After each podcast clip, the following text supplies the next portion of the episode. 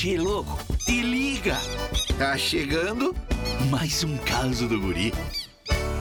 Che, eu tenho que confessar, me borro de medo de avião. Esses dias, che, tive que viajar pro exterior. Fui pra São Paulo. Aí não teve jeito, né?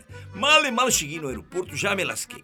Me perguntaram o que, que eu tinha na mala. Eu disse, nada demais, só 6 quilos de aero. Pronto. Já largaram os cachorros na minha volta. Aí pra amenizar, eu disse, não, mas fica tranquilo, é pra consumo próprio. Para! Piorou quando eu falei que tinha uma bomba. Pronto, aí queriam até me prender. Bueno, mas olhando pro avião assim de longe, eu calculei, ah, umas trocentas toneladas. Olhei pro meu lado, vi a Silvia Helena, pensei, mais umas trocentas. Eu disse, esse avião não vai levantar a voo, né, Che?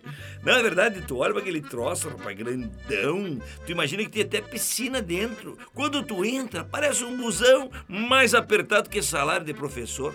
Cheio, depois eu tava lá no voo, né? E a aeromoça viu que eu tava mais branco que neve e me perguntou: O senhor tá sentindo falta de ar? Eu digo: Não. Falta de ar, não. O que eu tô sentindo é falta de terra mesmo. Mas que bárbaro! Esse guri não tem jeito mesmo. Tu quer curtir mais causas? youtube.com barra Uruguaiana. Daqui a pouco tem mais, chefe.